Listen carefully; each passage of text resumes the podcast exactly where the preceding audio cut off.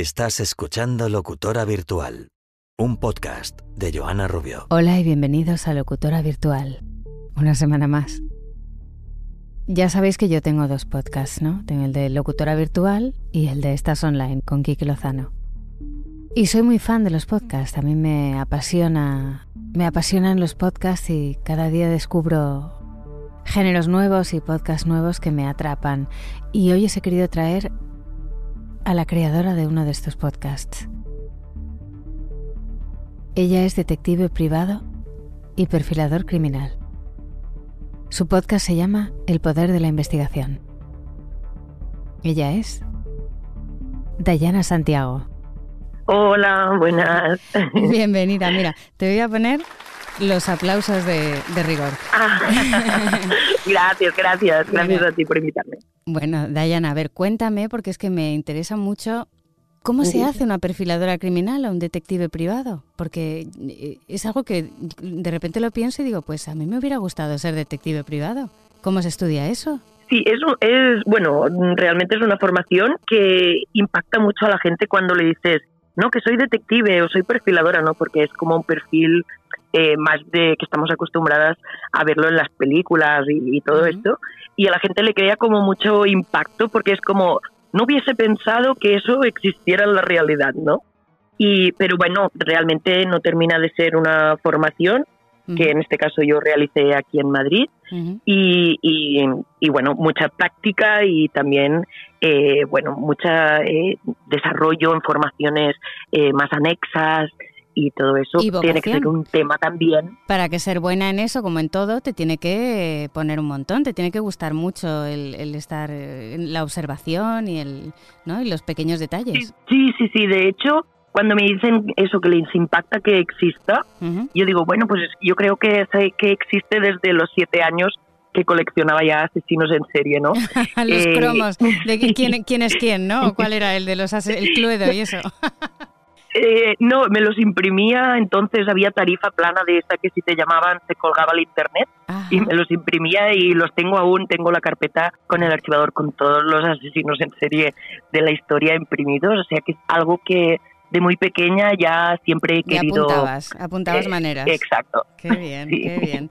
Y, y entonces, como perfiladora criminal, eh, ¿se, trabaja también de cara a la policía? O sea, porque ahora mismo entiendo que esto lo estás haciendo como hobby, aunque te está yendo tan bien que te digo yo que de aquí a nada vas a vivir de esto, como toda la gente que se ha metido en esta aventura del podcast y, está triunfando. Eh, ese, eh, ¿qué, haces? ¿Vas a juicios y tienes que dar una... ¿Es como un psicólogo eh, criminal o eh, cómo, cuál es la figura del perfilador criminal? Lo que pasa es que aquí en España es diferente la manera de funcionar de los cuerpos policiales a otros países, como puede ser Inglaterra, ¿no? Por ejemplo, en Inglaterra se trabaja con un modelo donde la policía, si le toca ir a una ciudad por un crimen, eh, puede eh, coger a gente autónoma, ¿no? Pues un detective, un psicólogo y hacer un equipo multidisciplinario. Aquí en España hay solo un equipo que son cinco agentes y ellos son los que se trasladan eh, pues en Cataluña o en las Canarias donde hay los sucesos. Entonces eso no permite que alguien que no esté en el cuerpo policial pueda intervenir. directamente en el caso. Pero la figura del perfilador criminal eh, no deja de ser que cuando hay unos sucesos eh, repetitivos, por ejemplo, o un suceso en sí, pero que sea muy característico, pues por todas las pistas que haya, incluso la geolocalización, eh, sus movimientos, tú puedas crear un perfil de persona para poder coger a la persona que haya. Es como, un eh, retrato robot, ¿no? Como un retrato robot. Exacto. Solo que no lo pintáis. Totalmente. No lo pintáis, lo, escribís. Exacto. lo describís. Sí, sí, total, ¿no? Eh, incluso pones una, una franja de edad, pues de 30 a 45 años. Puede ser una persona soltera o no. Mm, tiene que vivir por este sitio, ¿no? Que esto, eh, hay mucha gente que ahora lo conoce por el asesino o el violador del Círculo de Castellón, que es donde fue la primera vez que se implementó la, la perfilación criminal. Y hay muchas, hay muchos perfiladores criminales eh, mujeres, o sea, eh, o está equilibrado o suelen ser, porque es como el perfil de detective perfilador siempre se atribuye, o por lo menos yo en mi inexperiencia, a, la figura de un hombre, ¿no? Pero entiendo que las mujeres pues que somos más intuitivas, se nos tiene que dar mejor, ¿no? Bueno, eh, eso no, no hay estadísticas de que se nos dé mejor o peor, pero sí que eh, es un trabajo eh, donde abundan más los hombres, pero aún y así hoy en día eh, hay muchísimas más mujeres también, ¿no? Cada vez hay más. Nos vamos, nos vamos equiparando. Qué interesante. ¿Y, tú por qué crees que, gusta tanto el género True Crime? ¿A ti por qué te, fascinó desde niña, por ejemplo? No sabría decirte porque ya te digo, es algo como desde muy pequeña y, que es como llevarlo dentro, no sé. Pero Yo no, me estaba, no estaba en la familia, ¿no? No era que papá coleccionaba... Mm, eh, nada, nada, nada, nada. No, nada en, mi entorno, nadie. Ah, muy bien, No, no, no. Y yo creo que también, pues, el true crime o las personas que siguen este género, ya sea tanto en cine como en podcast, debemos pensar que la, gente eh, nos gusta sentar y desconectar, pero también eh, nos gusta mucho empatizar y ver que hay personas que lo están pasando tan mal como ellas mismas o incluso peor, ¿no? No quiero que se malentienda esto, pero realmente es así, ¿no? Poder empatizar con esa persona. Es inherente al ser humano también el querer saber un poco las desgracias del vecino y en España somos muy somos conocidos en el mundo entero por ser así cotillas y ser un poco ¿eh? pero también puede ser que, queremos estar preparados para que no nos ocurra. ¿No te puede parecer que tiene que tener también algún factor mm. del miedo ese de pues parece que si estoy haciendo esto y el otro da estas señales, pues que cuidadín, que mejor que no vaya con el, em, coche. Puede que haya oyentes de podcast, por ejemplo, o de cine de True Crime, que sea por ese motivo, pero yo creo que no es el que más predomina. Más que nada porque realmente siempre vemos como desde fuera, aunque empaticemos, y parece que nunca haya de sucedernos en nuestro entorno más próximo, ¿no? Sí, o que sale un asesino, aparece el caso de alguien y es alguien que has estado viendo todos los días y que jamás te imaginarías que era el perfil. Exacto, lo típico que todos los días decía hola, ¿no? Era no, no, claro, sí, y me lo encontraba en el ascensor, era un hombre encantador. Y bueno, y después de tantos crímenes, ¿hay algún, alguna conclusión que haya sacado sobre el perfil de un criminal? O sea, por ejemplo, ¿el criminal se hace o nace ya con... ¿Es algo del cerebro, de, como dicen, el, el, córtex prefrontal que lo tienen dañado, la gente que no controla sus impulsos? ¿O, crees realmente que cualquiera de nosotros podíamos eh, ser un criminal? No sé si sería, pero de hacer una locura, así una barbaridad en una tarde eh, random. creo que los humanos, eh, al fin y al cabo, no dejamos de ser un animal para sobrevivir y creo que todo el mundo puede llegar un momento, o ya sea por las circunstancias o, por el momento que esté pasando, que podamos llegar a, crear, a hacer un asesinato, ¿no? A ejecutarlo. Pero eh, tengo que decir también que hay personas como los asesinos en serie pues que obviamente es un problema de estructura mental, ¿no? o sea, sí, sí, sí, sí, total. Sí, ¿no? Igual que los psicópatas, ¿no? Que si eh, eh, tiene sentido, si tú no tienes, no, no, sientes ni padeces, o sea, no tienes empatía, que estés eh, haciendo daño a los demás, no te suponga ningún problema, ¿sabes? Duermas tranquilo y hagas una vida normal, ¿no? Aunque tengas en el salón emparedado a, a tu mujer, ¿sabes? O sea, es impresionante. Sí, sí, sí. Al, no, eh, eh, creo que todo va desde de la empatía y como tú dices. Y si tú no te pones en su lugar y ver que esa persona está sufriendo, o sus familiares, o sus vecinos, o sus amigos, pues mm, te da igual, ¿no? Porque realmente, pues no entiendes que pueda hacer daño a alguien, ¿no? Y, y, tu experiencia del podcast, ahora cuéntame, porque eh, no sé cuánto tiempo llevas con el podcast, porque ¿cuánto tiempo llevas con el podcast tú? Pues mira, subí el primer episodio, el primer caso, el 28 de julio de este 2023. ¿Qué me dices? que, unos... que no llevas ni dos años. ¡Qué barbaridad! No, ni un año, medio año así. Y, y, estás ya que, eh, en lo que he podido entender, porque eh, quiero mandar a la gente que hable catalán a, que busque en YouTube, que te han hecho una entrevista estupenda, de qué cadena es exactamente, porque no como no estoy en Cataluña. Sí, es Canal Terres del Ebre, que es de, yo soy de las tierras del Ebro, donde en la desembocadura del río Ebro. bueno, pues encontraréis una entrevista, Dayana, estupenda en catalán, que yo he podido eh, ir sacando cosas de lo que iba entendiendo y creo que te, que, que, te han llamado de Spotify. Sí, sí, sí.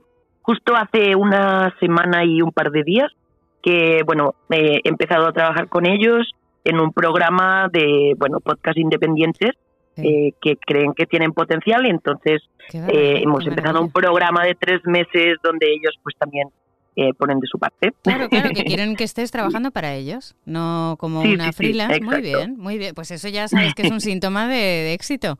Eso es una maravilla. Sí, sí, sí. bueno, la verdad estoy muy contenta, no me lo esperaba tampoco. no, porque me imagino que tú habrás empezado esto como todos los que nos hemos acercado, bueno, el tema de la tecnología que nos permite un poco cumplir nuestros sueños de tener o nuestra televisión o nuestra radio o nuestro lo que sea, eh, la mayoría de la gente empieza con idea de, pasarlo bien. Hay otros que, ya vienen con la idea de monetizar, pero entiendo que lo habrás empezado con idea de pasarlo bien y hacer lo que te gusta y de repente se puede convertir en un negocio. Total, sí, sí. Bueno, de hecho, aún no estoy monetizando nada en Spotify. Por ahora tampoco estoy eh, cobrando, digamos. Pero, sí, sí, sí, pero que tendrías todo el derecho de cobrar, estás haciendo trabajo. Sí, sí, sí, sí, pero lo digo porque nada, eh, cuando me contactaron desde Spotify y me preguntaron por los objetivos, tuve que pensarlo mucho porque es lo que comentas, ¿no? Que yo empecé el podcast para poder difundir porque era eh, un medio que yo utilizaba mucho, que escuchaba mucho en casa y pensaba que era perfecto para poder compartir lo que a mí me gustaba. Y no había pensado en ningún objetivo y tuve que pensarlo mucho en plan, eh, qué quiero conseguir realmente, porque yo lo empecé para y, ser seria, mi información. Y ser seria, porque claro, si va a estar Spotify detrás, ellos también quieren saber que te comprometas. ¿Sabes? Que no es que mañana les vas a llamar y, o, no contestar a los emails. Lo bueno es que has empezado justo, si te fijas, en el momento exacto, porque el podcast hace, incluso durante la pandemia, tampoco fue su momento álgido. Empezó esto a, irse de madre justo después de la pandemia. La gente empezó a escuchar podcast justo después de la pandemia y, todos tenemos ya, en la, o sea, que ya hay una afición por el podcast, que antes lo, usaban unos pocos. Y de hecho creo que se está cambiando la radio. Por eso la radio está pasando los programas al, a todos los formatos podcast. Exacto, sí, sí, sí, totalmente. Incluso YouTube, ¿no? Que es una plataforma que todo el mundo utilizamos, pero también lo están convirtiendo porque sí, realmente es está... un podcast televisado. Bueno, miras las estadísticas y está subiendo, sí, sí. Pero en YouTube es un podcast televisado y eso no te atrae. Exacto. ¿Eso no te ha traído? Eh, bueno, es diferente porque el contenido que tienes que crear, eh, creo que, eh, a ver si, si, si, logro explicarlo bien, ¿no? si tú ves una pantalla donde puedes reforzar lo que explicas con imágenes, creo que es como mucho más fácil porque la gente puede ver a los personajes, a las personas, los sitios, y creo que auditivamente tienes que explicarlo muy bien como para que cada una de las personas que lo escuche se lo pueda imaginar en su mente, ¿no? Claro. No quieres estar sentada ahí delante de tal hablando sin más, sino que quieres preparar algo bien presentado para que sea lo que es el, documental, ¿no? O sea, el, documento. Sí, exacto, porque bueno, es eso, ¿no? Que se escucha 25 o 30 minutos de un caso, pero detrás pues está toda la investigación, todas las noticias, contrastarlas, etcétera, etcétera. Que no quiere decir que un cualquier día se me encienda la luz y quiera hacerlo de otra forma, ¿no? Cuando tengas, cuando tengas unos fans así de locos, te digo yo, si ahora lo estás viendo con el caso, además eh, vamos a hablar muy por encima porque no, no, me gusta entrar en, casos que todavía no se han resuelto, con el tema de lo del Daniel Sancho, la cantidad de canales que ahora son, eh, pues eso, como si fuesen eh, canales de, investigación y son gente en su casa, en su salón, hablando como si fuese un programa de televisión. Y cobrando por Bizum y todas las formas ahora de, generar dinero a tiempo real, ¿no? O sea que no, lo descartes, no lo descartes porque en algún momento igual, no, por ahora, igual te viene bien. Por ahora yo no soy de cerrarme puertas, pero ya te digo que no es mi objetivo, al igual que... Hay muchos casos que tengo mucha información que son muy conocidos y que no he hecho porque bueno, estoy como dando prioridad a casos que no son tan conocidos mm. o porque en ese momento mediáticamente no han tenido la repercusión, pero que creo que son igualmente eh, muy atrayentes que la gente puede conocerlos. ¿Y, ¿Y no crees que será ese el secreto de tu éxito? Pues no lo sé, porque claro, yo soy muy, bueno, sigo mucho el True Crime obviamente, eh, y veo muchos canales, aunque sea un caso repetido que ya conozca, igualmente lo miro por si hay información extra, pero muchas veces te das cuenta de que no.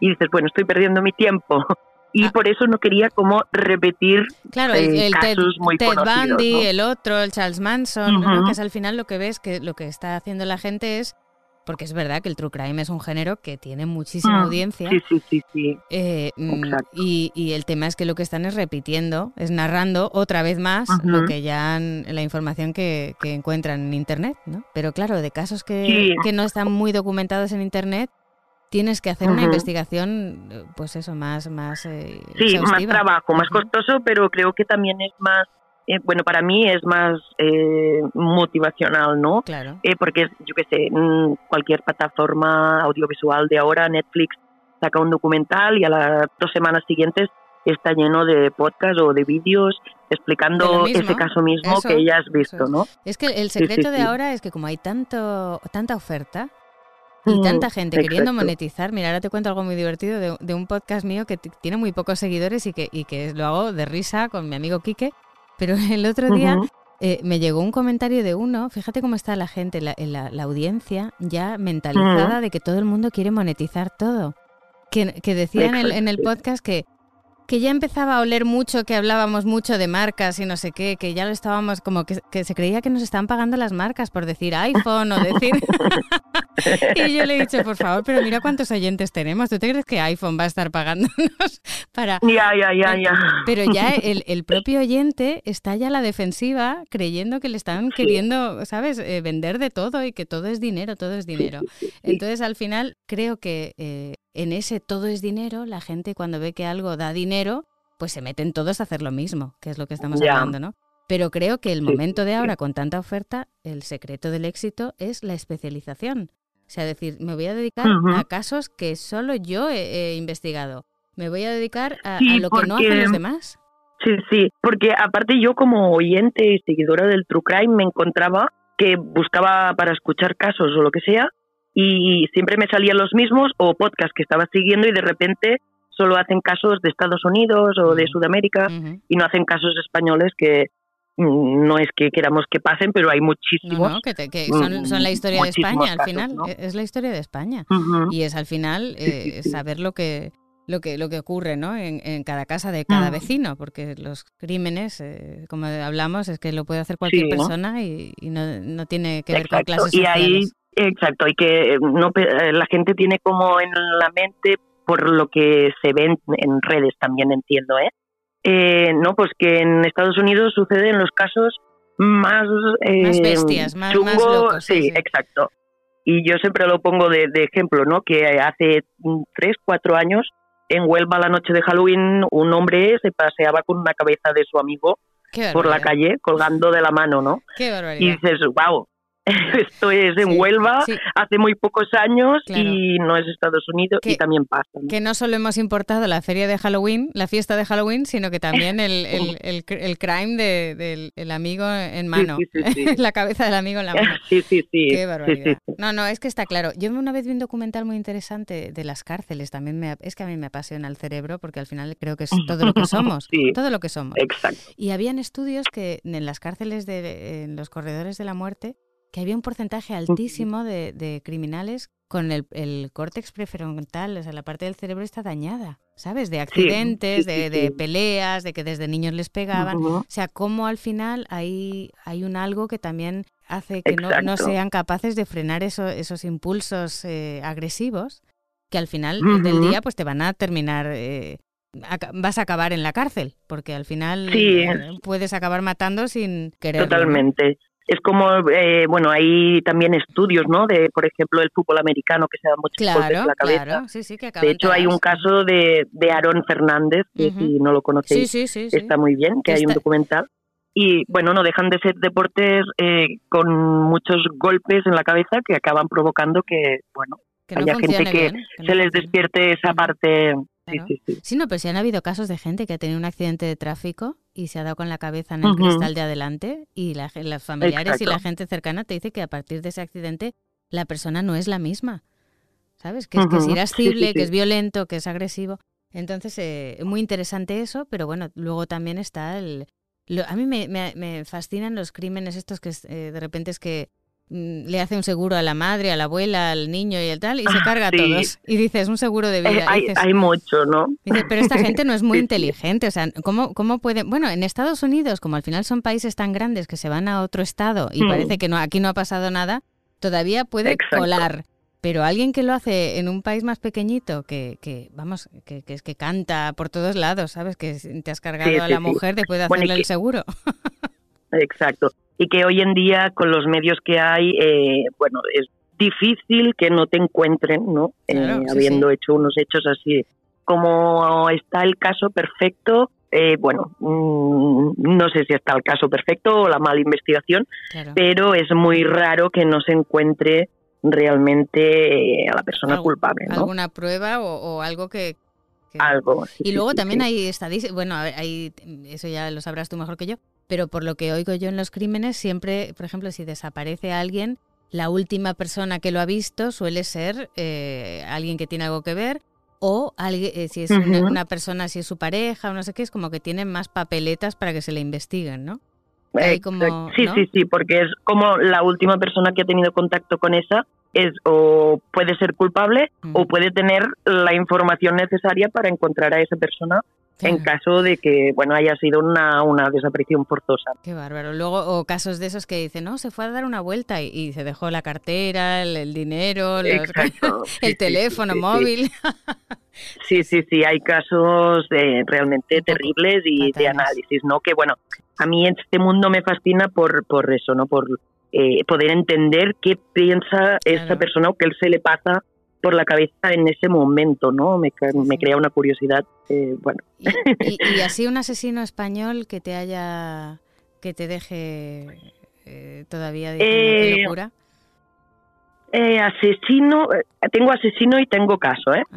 Pues vamos a por asesino, asesino es Ramón Lazo para mí. Eh, no sé si sabes quién es. Bueno, te explico. Refrescame la memoria que seguramente me suene. Vale, es un hombre de aquí, de Tarragona, en el sur de Cataluña, que hace bastantes años, eh, después de haberlo hecho, se eh, destapó de que había dejado a la mujer que había matado anteriormente en la vía del tren y había aparecido como un suicidio. Y ah. después hizo pasar como que su hijo, que estaba durmiendo detrás del coche, lo tiró por un terraplén y que había sido un accidente cuando se demostró que fue él. Pero estuvo, lo encarcelaron, le hicieron porque él quería cobrar el seguro, ah, hicieron devolver el dinero, pero por seguro, qué barbaridad. Sí, por el hijo sí. Eh, estuvo en prisión, pero de todos los años de condena que le cayeron solo cumplió siete y lo dejaron libre. Se fue por un pueblecito de más al norte de Tarragona, cambió eh, un poco la estética, era un pueblo que no lo conocían y también de repente desapareció eh, su mujer y su cuñado porque él quería estar con su cuñada, digamos. Qué barbaridad. Eh, y hasta, o sea, que volvió a, repetir el crimen casi, ¿sabes? Volvió a reincidir sí, sí, sí, totalmente, con otra mujer y con totalmente. otra... Qué barbaridad. Sí, de hecho fue el primer condenado sin cuerpos en España. Hay un libro que se llama Sin cadáver, que es de una periodista de aquí de la Milla de Mar, que se llama Fátima, que trabaja en la televisión de Cataluña. Y es toda de las entrevistas que tuvo con él en prisión. Ah, qué interesante. Y la verdad ¿Cómo se llama? Sin cadáver. Sin cadáver, sí. Y ella, Fátima, no sabes el apellido. Bueno, sin cadáver Fátima, y saldrá. Sí, Eso es, es que ahora no, no me acuerdo. Qué interesante. ¿Y, ¿Y, qué estaba? Muy, muy, muy brutal. Un psicópata. Mm, sí, pero es que lo ves y eso que hablamos, ¿no? Se ve un hombre corriente quieres entrar ahí en su mente a ver qué pasa por ahí adentro porque es, espectacular. Qué barbaridad, qué barbaridad. Y por lo del seguro, es que por eso te digo que es que hay algunos que dices, es que no sé si es que es muy, muy listo o es que es muy tonto. Porque... Bueno, realmente eh, sus objetivos lo que le movían era quería conseguir una cosa y si no eh, lo que se pusiera en el medio pues lo descartaba. En ese caso él quería estar con una amante, digamos, que estaba teniendo con la primera mujer y el niño eh, estaba por en medio Aparte necesitaba dinero mm. y nada. Yo me acuerdo lo tiré por un terraplén. Un caso de una americana que tenía los, un poco como Lady Di, pero con los ojos muy juntos, no sé cómo se llama, que se cargó a los tres niños porque quería tener un amante y los niños eran un estorbo. Y entonces hizo parecer eh, Que, por la noche en un coche les pegó un tiro a cada uno de los niños y, salió ahí diciendo que había venido un señor armado y les, o sea, que la gente Es, es, increíble. sí, sí, sí, las mentes, no sé. Hacer borrón y cuenta nueva, ¿sabes? Así de repente una tarde. Total, total, total. Lo que, lo que has dicho, perdona, no, termina tú. No, no, decía que la mente de este señor es como la más inquietante para mí ahora mismo. Y, y, fíjate que en, YouTube, que yo me paso horas viéndome entrevistas de, eh, entrevistas a asesinos de policías y eso que me encanta, de ver un poco cómo utilizan la psicología para sonsacarle información. En España no encontramos tantas, no, no, ¿por qué no se publican? Yo quiero ver eh, entrevistas a un criminal de estos, eh, no, no, las declaraciones no se pueden publicar. ahí, mira, la legislación española también es muy diferente, así como en Estados Unidos las leyes hacen que sí o sí esté pública toda la información sobre cada uno de los casos. Aquí en España es diferente. Por ejemplo, tú si quieres acceder a una, a una sentencia de cualquier tipo de, juicio que haya eh, habido por penal, aunque sea, eh, tienes que pedirla y obviamente te la van a dar. Pero es muy difícil que publiquen eh, muchos datos sin su autorización y muchas veces también se levanta el secreto de sumario que hace incluso a los familiares o a las víctimas, eh, muy difícil entender qué está pasando en ese momento. ¿no? Claro, es que fíjate, por ejemplo, si fuera España como Estados Unidos, ahora todas las declaraciones que hace el Daniel Sánchez, por ejemplo, la policía, tendríamos un vídeo en YouTube, estaríamos viendo el cuarto de interrogatorio y el otro hablando y el otro, ¿sabes? Y la gente comentando, como mm. cuando Chris Watts o cualquiera de estos. Eso es lo que digo, yo no sé por qué en algunos países tenemos acceso a todo eso y en otros países parece que nunca pasa nada porque no se publica nada de... Pero es lo que dices tú, ¿no? Que es la, legislación que no lo permite. sí, el Código Penal y, bueno, diferentes leyes de, privacidad de la persona, etcétera, que hace pues que sea más o menos accesible, a no ser que esa persona quiere que se publique, si los juicios son públicos en abierto o no, muchas muchas teclas. Qué bárbaro. Qué interesante. Y ya para, para, quitar un poco de seriedad y de, drama al tema, eh, el público del podcast, eh, algo que te haya sorprendido de cómo están recibiendo lo que haces o algo que te haya impactado que no te esperabas o no sé, o sea, eh, ¿cómo reaccionar? Porque, porque el tema, eh, a mí en los, en los podcasts que hago yo que no tienen nada de serios, o sea, son entretenimiento y humor, eh, de repente hay gente que critica cosas que dices tú, pero a ver, o sea, ¿sabes? Si esto yo lo hago de risas, no, no, no entonces hay gente como muy incisiva y muy muy crítica y muy mala, pero bueno, esto es internet, ¿no? Hay trolls y hay de todo. ¿Qué situaciones te has encontrado que dices, bueno, esto no sé, eh, no me lo Mira, yo es una es un tema eh, por lo que es en mi audiencia tengo que decir que eh, un 99,9% es fantástica, de hecho eh, hay mucha audiencia eh, fidel ya o consolidada, no sé cómo llamarlo. Eh, que, exacto, que eh, le dan como mucho cariño, eh, intentan contribuir en lo que pueden. Todas las semanas te dejan mensajes súper motivadores, dándote las gracias y que valoran pues el trabajo hecho porque realmente pues eso, solo se conoce públicamente pues el rato que se escucha el caso pero todo el trabajo que hay atrás. y con eso siempre que estás trabajando para, para, darles contenido, es que es increíble, sí, sí. Sí, sí, sí. Y, y, y, pues por otra parte, pues ese pequeño porcentaje que hay, pues que critican que, claro, yo en mi día a día no hablo eh, castellano, hablo catalán y pues a veces fallo con palabras, pues eh, hay, aunque sea una palabra que lo tienes que escribir, ¿no? Claro, que somos personas y estamos dando un contenido de manera eh, voluntaria. Exacto. Sí, sí, sí. Y siempre, eh, igual que en, lo, en el hate, en YouTube o en cualquier, en cualquier tipo de plataforma, que es muy fácil poner un escrito. a mí si algo no me gusta, pues mm, si quiero darle otra oportunidad, se la doy. Y si no, paso a otro contenido pero hay gente que le es como muy fácil ponerse a escribir sin pensar que detrás hay una persona que se lo ha estado currando, que puede tener un mal día y le puede sentar fatal lo que le estás escribiendo, o puede tener un buen día y pasar de ti, o puede leerlo su madre o su pareja o su amiga o su hijo, su hija, eh, quien sea y eh, también hacer daño, ¿no? Es, como que... es muy gratuito criticar hoy en día. Pero es lo, es lo que tiene exponerse y al final te haces el traje de aceite y, ahora si empiezas a hacer con Spotify, pues tendrás tus filtros, tendrás ahí gente que está monitoreando a estos personajes. Totalmente. Y ya no tienes que estar tú, ¿sabes?, recibiendo absurdeces. Lo que es interesante es eso, el, el, público, ¿no? Porque claro, cuando uno hace algo por hacer como hobby, de repente resulta que tengo público, me escriben, me no sé qué, eso va creciendo solo, se va como, como lo de los gremlins, ¿no? Van, van apareciendo cada día más. De, hecho, mira, justo esta semana, este lunes pasado, eh, subí el caso como todas las semanas y al cabo de mm, media hora, no sé cuánto rato, me escribieron dos chicas que me siguen desde el principio por Instagram y me pusieron, oye, que me he reído mucho, pero ha subido el caso mm. sin editar.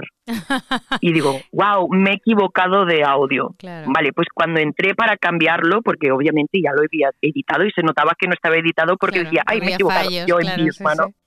Pues había gente que me estaba cuchillando en plan, eh, bueno, ¿qué has hecho? Me daría vergüenza subir esto. a ver, se nota que si escuchas los otros es que ha habido un fallo a la hora de subir el audio pues por lo eh, mismo de antes, porque mm, somos humanos y lo estás haciendo tú sola. Y al final es lo que te digo, cuando ya haya un Spotify o los que hacen el este por Podimo, pues ni siquiera se encargan ellos de editar, ¿sabes? O sea que al final Exacto. Eh, la cosa se va profesionalizando cuando tiene sentido. No se pretende que parezca un canal de televisión cuando no tienes ni siquiera nadie que lo financie. ¿eh? Eso es lo que no entiende. La gente no entiende que, que estamos en un momento maravilloso de recibir información y todo acceso a todo gratuito y parece que se, ya dan por hecho que es como que están pagando un servicio. ¿Sabes? Ya te están criticando como si estuviesen eh, pagando una, pues eso, eh, como cuando llamas a Telefónica porque no funciona la línea. ¿Sabes? Exacto. O que nadie se le obliga a escuchar ese contenido. Eso además. O sea, que si no te gusta, pues obviamente eh, a gusto de todo el mundo no puede ser. Y entonces, pues si no te gusta, pues te escucha otra cosa o yo qué sé. No se puede gustar a todo el mundo. ¿Y, ¿Y de qué países se escuchan más? En Evox te sale, ¿no? Te sale la, gráfica o en Spotify, donde sí, vayas sí, a estar sí, en los dos sitios. Pues ahora mismo, eh, hasta la semana pasada era España, pero esta semana se ha cambiado por México, que de hecho estoy en la posición de todo podcast, no solo True Crime, la número 5. ¡Qué bárbaro! Bueno, pues eso, Yo digo, tendré que ir para allá. Hombre, que sí, pero claro, hombre, y hacer entrevistas, y hacer entrevistas con, con, con, gente de allí, de podcast que sean conocidos allí. Esto al final, ¿sabes? A compartirlo en las cantinas y eso me encanta. pero que sí, que esto, esto del tema del, momento que vivimos de Internet es así de fascinante. Es que esto es una cosa que empiezas y no sabes dónde vas a acabar. A lo mejor luego acabas en México presentando un programa de True Crime en el canal, lo que sea, de ahí de México. Es que no se sabe. No, se sabe. no, no, no, no, nunca Y ya pasas de, de, no hablar castellano a directamente hablar mexicano con acento. mexicano. sí, ay, me encantaría. Qué graciosa, qué graciosa. Qué bien, pues nada, me, me, alegro un montón que te vaya bien porque eres un ejemplo y como digo, estos ejemplos motivan a mucha gente a empezar eh, eh, aventuras de estas de voy a hablar de lo que me gusta, porque al final yo soy de la opinión que cuando haces lo que te gusta y tienes vocación y lo disfrutas, no es un trabajo. No lo vives como una, una, esclavitud. Entonces, la gente lo recibe así, con, Sí, sí, sí, y se nota, se nota. Que de hecho es como lo noto yo en estas online. ¿Ah, sí? Tengo que decírtelo. es que yo lo sigo desde el principio y vamos. Es que me tenéis enganchada, enganchada, enganchada. Es, que la idea de eso era que no fuera un rollo. Entonces e, es un podcast muy guay. Que, se, que es como una, una relación de una pareja pero que el oyente solo sabe lo que va a pasar o lo que está pasando por WhatsApp de audio que se mandan uno a otro. Que cuando suena el audio, eh, muchas veces me miro el móvil pensando que soy yo. Ah, que suena Y sois vosotros, claro. Claro, suena sí. lo que, me encanta, porque aparte son eh, situaciones que nos pueden pasar a todo el mundo en el día a día. Claro, ya, verás el, de la, semana, ya verás el de la semana pasada, el de la semana que viene, perdona, que se está ay, ay, ay, ay, Ya verás. Pero vamos, que es lo que te digo, que lo importante es hacer lo que te guste y sentir que lo estás haciendo como hobby, bien. pasártelo bien y luego que la vida es así, que cuando te lo mereces y te lo has currado, ¿cómo no te va a venir de vuelta un, un, triunfo, sabes? Triunfos y, y, si puedes... ¿Y tú te dedicas a otra cosa aparte de esto?